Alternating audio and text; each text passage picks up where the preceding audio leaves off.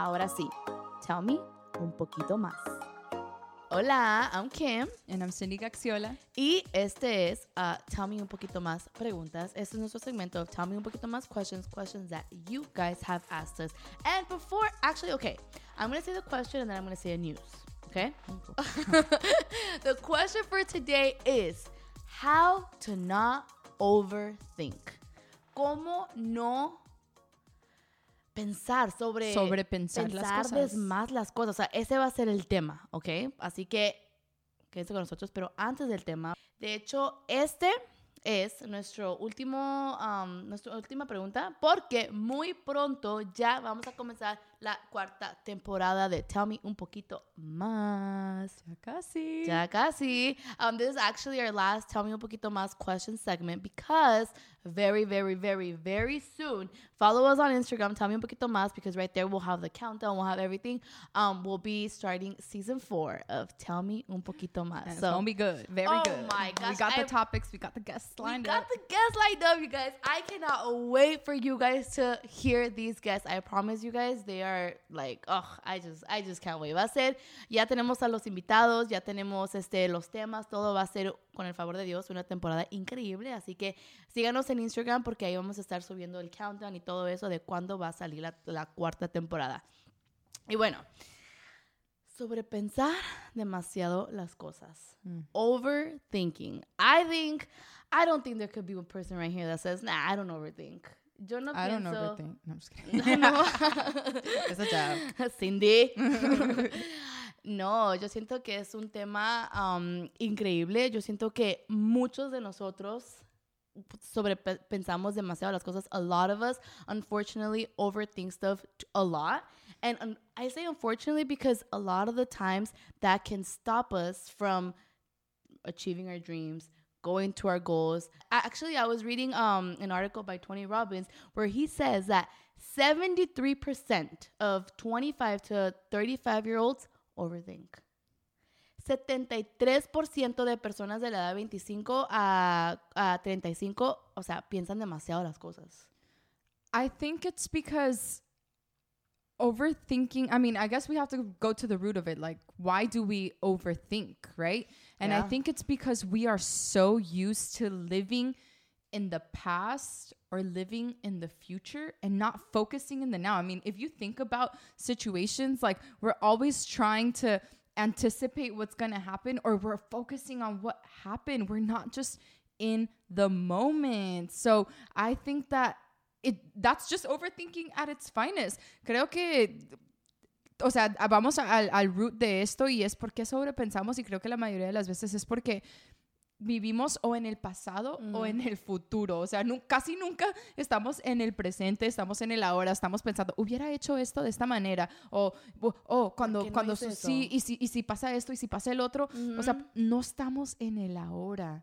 Entonces creo que de ahí es donde derriba la mayoría de nuestra overthinking. I'm guilty of that. Oh my gosh. I I think therapy for sure has helped me with that. I overthought too much. More of my past. I feel like for me, I overthought more of the past like, Duh, I should have done this or I should have done that. Dude, I didn't. Like it's the past. Like yeah, it didn't happen. Get over it. Live in the now. Like we're so focused or I could be so focused on what I could have done, what I didn't do. Dude, I could do it now. Like I could do it now. Exactly. Like it's not bad to think about things and be like, okay, what can I learn from that? But don't stay there. Don't stay Don't there. stay there. Like learn whatever you gotta learn and leave that in the past. Ujú. Ese, yo, ese es, ¿cómo se dice? Guilty. Like, yo Soy culpable. soy culpable de eso. O sea, a mí me pasó eso muchísimo. Siento que la terapia me ha ayudado muchísimo, pero yo, o sea, pienso de más las cosas y más del pasado. Más de cosas que hice en el pasado, cosas que no hice en el pasado. Pero digo yo, ok, ya. O sea, ya pasó. Ya Lo no hay hecho está nada, hecho. Lo hecho está eso. No lo hice. No pasó así. Pero ahorita, guess what? Lo puedo hacer ahorita. Yo puedo, lo que sea que no hice en el pasado, lo puedo hacer ahorita. Puedo vivir, como estás diciendo, en el presente. Así que yo siento que el sobrepensar mucho las cosas, o sea, somos humanos, yo creo que va a pasar, porque si tú quieres hacer, yo no sé, ya sea abrir tu propio negocio, obvio, tienes que pensar, van a ver, ¿cómo se dice? Como tienes que analizar un poco, tienes que ser realista, pero no dejes el si fracaso, si em, no tengo clientes, eh, si es mucho dinero, no dejes que esos pensamientos que uno se ataca a uno mismo, no dejes que eso te impida abrir tu negocio, ir a la escuela, em, abrir tu propia página de YouTube, o sea, ab- abrir tu propio maquillaje de, de línea, o sea, lo que sea. Hazlo. O sea, yo siento que los pensamientos de miedo, de eso, van a venir. O sea, somos humanos, pero no dejes que eso te impida. I feel like humans, um, yeah, I mean, we're gonna, uh, we're gonna overthink, right? Or we're gonna uh, overanalyze. I mean, it's not bad. It's like I mean, you you were saying it. It's not bad to analyze something, to do your research, to try to anticipate problems that could come up. That's not a bad thing, but don't don't stay there. Don't let fear take over and stop you from making certain decisions. Sometimes you'll realize that may not be the best choice to do and that's okay, but don't allow fear like that overthinking to prevent you from making those decisions. Yes, and I think in the article it was that uh, Tony Robbins was saying how overthinking is an emotion, and emotions we can change them. So, el, We do have control. We do have control. Sobrepensar Well, overthinking derives from emotions that, that we there- feel. that was the word. So, like, if we're word. Mm-hmm. stressed, if we're anxious, if we're worried, if we're fearful, Yeah. So that all of that leads to overthinking. So Yes. So, ah, again, like if what we were saying is if don't let the overthinking stop you from achieving that dream. If you want to open up your business, if you want to open up your YouTube channel, if you want to apply to that school, do it. Again, you're going to analyze you're gonna be like okay don't let the oh but what if the business doesn't doesn't work What if we fail? what, What if, if- it fails what if i don't have the money yo like sometimes look at the top people like you think that Oprah wouldn't be where she's at if she wouldn't have done it. Um, I'm sure she was scared. I'm sure she was scared. Walt Disney wouldn't have Disneyland if he wouldn't have just done it. Like again, the fear is gonna be there, but let's not let the fear stop us from achieving it, from going for it. I'm motivated, Kim. Are you? I know. I'm telling you this topic, and you know what? Okay, overthinking in like I- I- career I know where wise. you're going. I was about to. I was about to say. I think overthinking in career wise is a huge one. Yo siento que el sobrepen sobrepensar mucho. Not career wise, but just in decision making. In decision making, yeah, you're right. Um, in decision making is huge. Yo siento que el sobrepensar muchas las cosas en como tomar decisiones como de tu vida o como, ajá, como tu carrera y eso, o sea, se ve ahí. Pero también, chicas y chicos, lo vemos mucho en um, Dating situations, en la- en ajá. las relaciones. We also see it a lot in dating situations. I mean, I think we see it in like ba- basically every area of our lives, but I think something that is very prominent and that we felt like is important to talk about is dating situations because man, I I've it's it can happen to us that we make decisions based off of our thoughts and not off of facts, not hmm. off of things that happen. Like how many times I think I know where you're going with this. like like how many times and this and this has happened to me in the past like if someone like if someone didn't text you back. Oh And God. this this definitely happened Girl, to me in the past. I think it's like, happened to all. I know where you're going. Like, uh-huh. It's like, oh, he's he's here, he's there, he's at the club, he's He can't really text me back. Well, okay, well that's another topic. they can't take too long. no, no, I know, but it actually has happened where it's like, yo, I'm I'm making decisions off of my own thoughts without like you could have a conversation with somebody about that, like, hey, you took kind of long, like, is everything okay? What's up? And they, it's up to them to tell you, but we like, we'll be pissed, like, no, we'll be pissed. We'll be like, oh, he's probably already here. Oh, he's probably talking to this. Oh, he's probably this. Probably that. Dude, he's probably like asleep.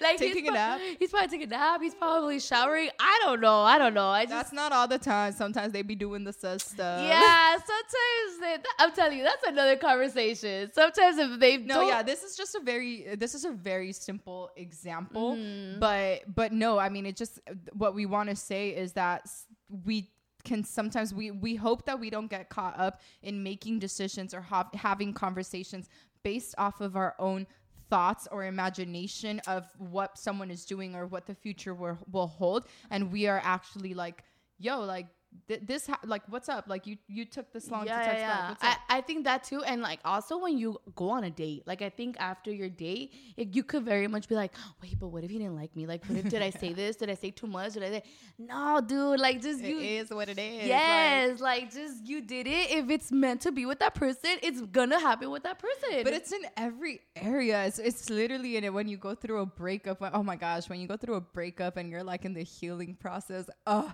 that's the worst yeah for overthinking because you will literally replay everything in your head like oh this that i should have done this i should have done that like Maybe I it's it's have. healthy Maybe I worked it it, is uh-huh. as we've said it is healthy to go back and try to Mm-hmm. see what you're meant to learn from certain things but don't stay there because that is dangerous Yes. that is not healthy that does not feel good. So just just focus on the now and moving forward in the best way possible i think which is easy like i i'm like what is the answer though like how do we stop ourselves from overthinking because i don't know that we've actually answered that entonces o sea es fácil decirlo no podemos decirlo claro claro Ah, pero no sé si hemos contestado la pregunta de, ok, entonces, ¿cómo nos paramos de sobrepensar las cosas? Yo voy a decir lo que yo hago. I'm going to say what I say. And I think that this is, a way, this is oversimplifying it. But for me, I promise you guys, it gives me so much peace. And it is, I have to trust God. Like I have to trust God. If it if it has to do with a relationship, if it has to do with a dating situation, I my mind does go into, oh, what about this? What about that? Oh, no, I should have done this. I should have done that. My mind always does that, and I'm just like, yo, Cindy, chill, hmm. chill. Like you have to trust God that you did the best that you could, and He has a perfect plan. Like He He really does, hmm. and I promise you that that gives me peace because it's out of my control at this point. It's out of my control.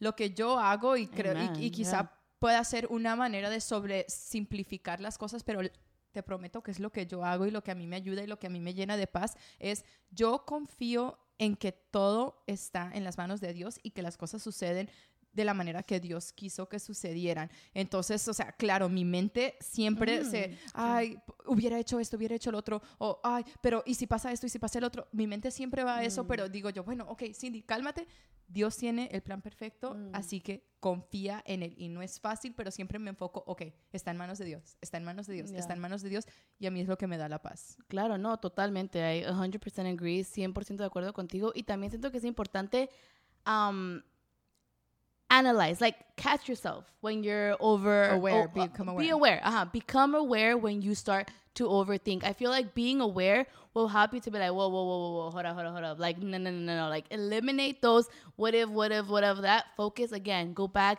to your present. Don't focus so much on the overthinking process. Yo siento que estar consciente, o sea, cuando tú te, like, te des cuenta que ya estás como pensando, y sí te das cuenta, you do, sí te das cuenta, sí te puedes dar cuenta cuando ya estás pensando de malas cosas, cuando tú te das cuenta de que te estás pensando de malas cosas, stop, para, respira, analiza, ora lo que necesitas que hacer, pero no dejes que esos, um, o esos pensamientos sobre pensar las cosas tomen control porque, my gosh, te, te atacan, o sea, te atacan horriblemente, así que no dejes que eso tome control.